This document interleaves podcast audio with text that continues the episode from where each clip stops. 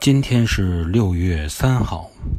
在公元九百七十九年的六月三号，发生了一件非常戏剧性的事情，就是宋太宗灭了北汉，结束了五代十国分裂的局面。而实际上也是在六月三号，在九百零七年的六月三号，五代十国是刚刚开始，时间就是这么巧合。欢迎各位朋友关注“般若星空”的新密团，